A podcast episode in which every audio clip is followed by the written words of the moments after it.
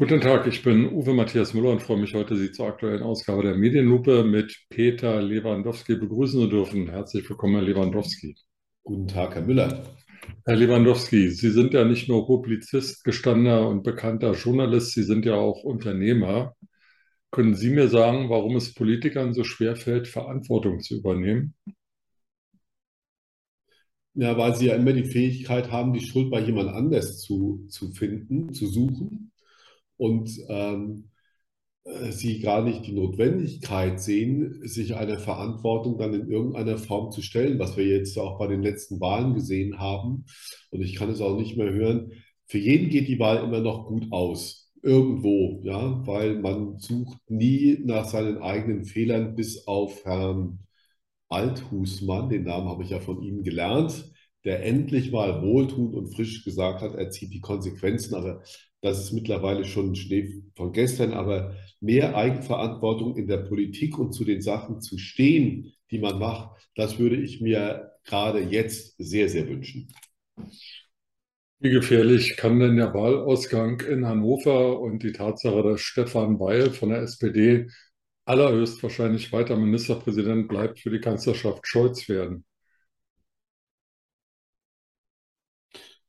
Sagen wir mal so, aus der SPD heraus gesehen, ähm, sehe ich da keine große Gefahr, obwohl ich mir dann schon früher mal dachte, dass die erfrischende Art und Weise von Herrn Weil äh, auch unserer Republik ganz gut tun könnte. Ja, also dieses Zupacken da auch. Ja. Aber das Gefährliche ist in der Tat ähm, die Konstellation. Die Ampel schafft es nicht, in dieser neuen Konstellation, die es bisher so noch nie gegeben hat, tatsächlich damit miteinander umzugehen. Und es auch wohl keine Mechanismen gibt, um da einen vernünftigen Umgang zu bekommen. Spätestens nach der Wahl äh, in Niedersachsen hätte man ja auch sagen können, jetzt raufen wir uns mal zusammen, und zwar auch aus, von der Seite der FDP heraus, dass man jetzt wieder mit neuen Forderungen kommt, Laufzeit, ähm, die Laufzeiten der Atomkraftwerke dann doch nochmal verlängern, was ja aus der Hüfte geschossen ist und was auch ein Blödsinn ist, weil es wieder nur zu einer weiteren Aufregung in irgendeiner Form beiträgt. Formate wie Meseberg funktionieren nicht, Koalitionsabstimmungen funktionieren nicht. Ich würde mir, wie viele andere Leute auch, ein klares Machtwort des Kanzlers wünschen und eine neue Form der Zusammenarbeit, wo sich Herr Habeck, Herr Scholz und ähm, Herr Lindner heißt er, glaube ich, zusammensetzen würden, um mehr miteinander zu sprechen, Dinge tatsächlich auch festzulegen, um dann auch mit einem freien Rücken zu agieren. Aber wo jetzt jeder guckt, vor allem die FDP guckt, wo sie bleibt, das zahlt ihnen auch der Wähler heim. Das ist auch ganz einfach so. Und das Zweite ist, das noch zum Abschluss zu sagen, man darf den Wähler auch nicht unterschätzen in allem. Ähm, die Grünen haben immer eine super Phase und man spricht ganz gerne, ja, wir sind auch dafür, aber wenn es dann zur Sache geht, dann äh, wird es auch für die Grünen wahnsinnig schwierig. Also auch da mehr klare Linie, auch in der Umsetzung. Wir brauchen keine Sozialträumereien mehr und alles wird nachhaltig und die Welt wird schön, sondern wir stehen vor ganz konkreten Problemen und da sehe ich momentan keine Lösungsmodelle. Auch jetzt in der neuen Gaspreisgeschichte leider, leider nicht. Also meine Theorie ist, dass wenn Herr Weil damit die SPD in Niedersachsen schlechter abgeschnitten hätte, vielleicht die Demut Herrn Scholz ein bisschen gewachsen wäre, aber ähm, so kann er sagen, naja, meine Politik ist ja richtig, derweil bleibt weiter Ministerpräsident. Im Saarland haben wir auch eine Ministerpräsidentin installieren können. Also so schlecht läuft es ja gar nicht für die SPD. Und jetzt stellt sich Herr Scholz hin und sagt, er hätte alles vorausgesehen. Er hätte schon immer gewusst, dass die Russen unzuverlässig sein und Kriegspartei werden würden. Das hat er auf der Sitzung des Verbandes der deutschen Maschinen- und Anlagebauer erzählt. Im Bundestagswahlkampf in einem Triell mit Frau Baerbock und Herrn, kann mich an den Namen kaum noch erinnern, den Spitzenkandidaten von der CDU. Herr Lasche, also Herr Laschet natürlich. Genau, hat er gesagt, ähm, er sei sich völlig sicher, dass äh, die Russen äh, vertragstreu bleiben und die Deutschen müssten sich über die Energieversorgung gar keine Sorgen machen. Jetzt behauptet er, eine seiner ersten Taten wäre gewesen, als er Bundeskanzler wurde, dass er geprüft, hätte prüfen lassen, wie denn die Situation aussehen würde, wenn Putin kein Gas mehr liefert. Wenn wir mal das unterstellen, dass er das wirklich gemacht hat, am 8. Dezember, am 9. Dezember, am 15. Dezember von mir aus, warum dauert es dann bis zum 24. September, bis eine Energiekommission eingesetzt wird? Warum wird es die Hilfen des Gaspreisdeckels erst im März geben, wenn die Heizperiode vorbei ist? Im, März 23 geben, wenn die Heizperiode vorbei ist. Warum kriegen Handwerker, Solo-Selbstständige, wie sie alle heißen, wenn sie nicht Großindustrie sind, auch erst Hilfen ab März und nicht wie die Großindustrie ab Januar. Also ich will Herr Scholz, also ich weiß, weiß, nicht, ich kann mir darauf keinen Reim machen. Ich will Herrn Scholz da jetzt nicht verteidigen, aber auch da ist es die Verantwortung der Medien, in dem Fall der Bildzeitung. Er hat es schon immer gewusst, ist schlichtweg falsch. Behauptet er, behauptet ja, er. Ja, ähm, wenn man sich das anschaut, Sie sind im Dezember das sagt auch Herr Habeck, wurde geprüft, was wäre, wenn äh, uns das Gas abgedreht wird. Ja, daraus wird gemacht, auch von Herrn Scholz, ich habe immer damit gerechnet, das ist falsch. Es war eine Option, einfach zu prüfen und so sollte das auch ehrlich kommuniziert werden. Das ist der eine Punkt. Das zeigt aber auch nur im Grunde diese Aufgeregtheit, die ich jetzt auch bei ihm wieder spüre, warum ist das nicht gemacht worden, jedes nicht gemacht worden und so weiter und so fort. Wir sind momentan in einem Zeitalter, wo die Zukunft nicht so genau, auch in komplizierten Zeiten, nicht vorhersehbar ist und dass man auch tatsächlich viele Dinge bedenken muss. Das heißt, Prozesse brauchen Zeit, die müssen auch rechtzeitig angestoßen werden. Die müssen aber auch mit der Gefahr angestoßen werden, dass sie ergebnisoffen sind und es dabei nichts rauskommt, weil sich die Lage verändern wird. Dann wird es natürlich auch wieder Menschen geben, die sagen, ja, was machen die eigentlich den ganzen Tag da oben? Weil, ja, wie sollten Politiker tatsächlich handeln? Damit will ich aber nichts verteidigen, weil die Lage so komplex ist. Von außen betrachtet stelle ich mich natürlich auch die Frage, wenn wir optional durchspielen, was passiert, wenn Russland kein Gas mehr liefert oder wir auch mehr keins haben wollen, das ist ja auch diskutiert worden, müssen wir ja auch mal ganz ehrlich sein, im Februar diskutiert worden und es ist gerade nicht zu einem Ergebnis geführt. Aber wenn man sich diese optionale Frage stellt, dann muss man sie auch mathematisch gesehen, analytisch bis ans Ende denken. Und das schafft dieser, diese Regierung und die Vorgängerregierung schaffen das einfach nicht. Und das ist ein ganz, ganz großes Problem. Und wenn sich Regierung darauf reduziert, zu sagen, okay, jetzt haben wir diese Wahlen gewonnen und es geht immer dieses parteitaktische Spiel, die Zeiten sind nicht nach parteitaktischen Spielen. Ja? Der Dampfer läuft nicht mehr von alleine. Dessen müssen wir uns einfach bewusst sein. Es gibt immer Regierungen, die sind schwach und dann läuft der Dampfer und es funktioniert. Und man konnte auch die letzten Jahre von Helmut Kohl auch aushalten. Das geht, aber irgendwann ist auch mal Schluss und dann geht, dann braucht ein großes Schiff braucht Steuerung, weil es nicht mehr von alleine laufen kann. Und an diesem Punkt sind wir jetzt angekommen.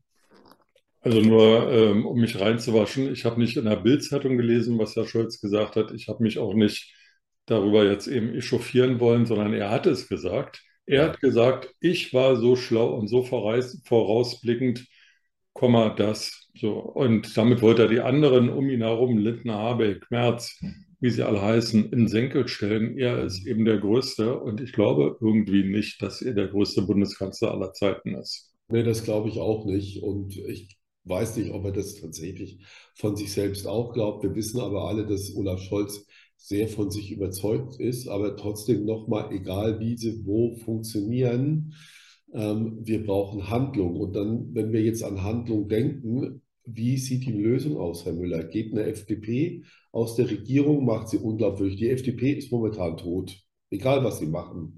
Das ist, die sind in einer Falle drin und ähm, Herr Lindner kann erzählen, was er will. Die Partei ist zu stark auf ihn zugeschnitten worden. Darüber Davor ist aber auch schon vor vielen, vielen Jahren schon gewarnt worden, dass es dann nicht der richtige Weg sein muss, weil es gibt noch andere Player in der FDP. Es gibt auch andere Frauen, es gibt Leute wie Graf Lambsdorff und die Vielfältigkeit einer liberalen Partei zeigt sich in dieser Partei momentan nicht und auch in der Vergangenheit nicht.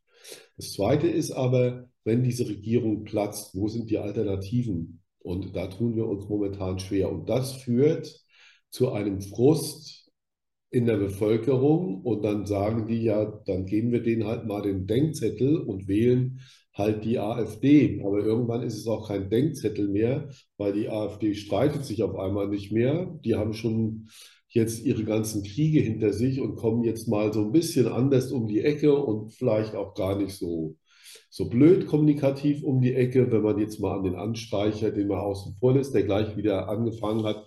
Wir zetteln den Dritten Weltkrieg an. Das ist jetzt natürlich auch übertrieben, aber da ist jetzt schon eine konkretere Gefahr. Das ist wieder ein zweistelliges Ergebnis. Wir können jetzt auch nicht immer alles nur auf die Ossis schieben, sondern das kommt auch im Westen an. Und ähm, warum soll der Unmut im Westen nicht genauso da sein wie im Osten? Das kann ganz, ganz schnell passieren, wenn es so chaotisch weiterläuft wie jetzt, weil auch jetzt kommen die Hilfen ja nicht in irgendeiner Form gefühlt. Also auch jetzt sind wir so dankbar dass jetzt unsere Gasrechnung, man kriegt ja eher Angst dafür, was muss ich jetzt machen, damit diese Gasrechnung bezahlt wird? Wird es kompliziert, wird sie überhaupt ausgezahlt? Die Wege sind auch gar nicht klar, ja. Aber wenigstens ist völlig klar, dass das, was im Dezember der Staat übernimmt, der übernimmt ja diese Rechnung, der geht zum Gaslieferanten und sagt, dem Müller brauchst du jetzt keine Rechnung schicken, ich als Staat zahle die, dennoch muss ich das versteuern. Das heißt, der Lindner kriegt die Kohle von mir auch wieder zurück, zum Teil. Zum Teil ja, ist nicht okay. Das ist einfach irre. Ja, ich will es ja nicht so sagen. Ich will ja trotzdem noch höflich bleiben, aber es ist irre. Es stimmt schon. Ja? Und dann ist die Frage tatsächlich, ob es nicht andere Möglichkeiten gäbe, auf dem Weltmarkt anders aufzutreten, um auch anders über Gaspreise zu, unterhalten, ähm, zu verhandeln. Sind wir mal ganz ehrlich, wir sind auch tatsächlich in einer kompletten Wachstumsfalle drin. Und dessen müssen wir uns auch erstmal bewusst werden. Ja? Also wenn Herr Putin irgendwelche Scheichs empfängt und Herr Putin dreht auch am Ölpreis und an der Reduzierung, weil er jetzt auf einmal OPEC Plus ist, dann müssen wir schon sagen, der Westen gegen den Rest der Welt. Das ist leider auch eine Realität, die wir uns stellen müssen. Und wie umarmen wir diese Leute? Und wenn Herr Orban sagt, Herr Trump ist jetzt die Lösung, ja wunderbar, der viel mit den Saudis und den Säbeln gerasselt hat, das ist natürlich auch keine Lösung. Und ähm, da eine Fantasie und eine Vision danach zu entwickeln oder ein Modell zu entwickeln, wo wir sagen, wie positionieren wir uns anders mit unseren Bedürfnissen in, unserer, in dieser Welt und welche Bedürfnisse haben wir eigentlich selbst. Das ist ja auch nochmal ein großes Thema. Ähm, das ist die große gesellschaftliche Herausforderung von uns allen. Die ähm, wirtschaftlichen Beschwerden, die Sie eben genannt haben, ganz kurz zum Schluss, werden ja noch latent strategisch verschärft durch den Arbeitskräftemangel. Ich habe jetzt gelernt, dass 537.000 äh, Arbeitskräfte fehlen, dass 148 Berufsgruppen nicht voll produzieren können, weil sie nicht genügend Arbeitskräfte haben. Ein Thema, was ja völlig zur Seite geschoben ist. Äh, neben dem Ukraine-Krieg gibt es ja eigentlich nur noch als Hauptthema das, ähm, den, den Klimaschutz, aber der demografische Wandel spielt im öffentlichen Diskurs gar keine Rolle, ist aber strategisch das Haupthindernis für Wachstum und für Prosperität in der Wirtschaft.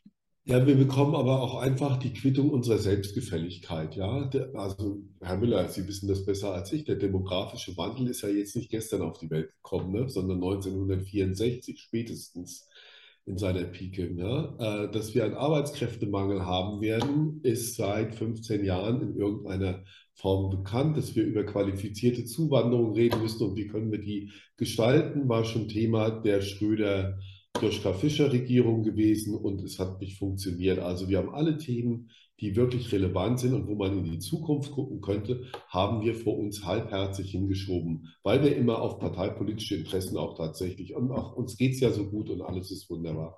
Jetzt sind wir wieder an einem Punkt, wo zu diesen Themen noch neue Themen in die Rucksäcke kommen. Und dazu gehört Energieversorgung, Wirtschaftskreislauf weltweit. Welche Rolle spielen wir dann noch im Zusammenspiel mit Indien und China und so weiter und so fort. Ja? Und wir diskutieren hier, ob die Russen den Krieg verlieren werden oder nicht und sind hämisch und so weiter und so fort. Aber das ist nicht das Thema. Das ist ein Thema, aber nicht das große Thema. Und selbst wenn die ganze Welt zusammenbricht, also wenn Herr Putins Reich zusammenbricht, werden wir trotzdem für neue Herausforderungen stehen, weil Diese Zeit lässt sich nicht mehr zurückdrehen, weil OPEC-Staaten und China und Indien, die haben auch alle gesehen, wie verletzlich wir sind.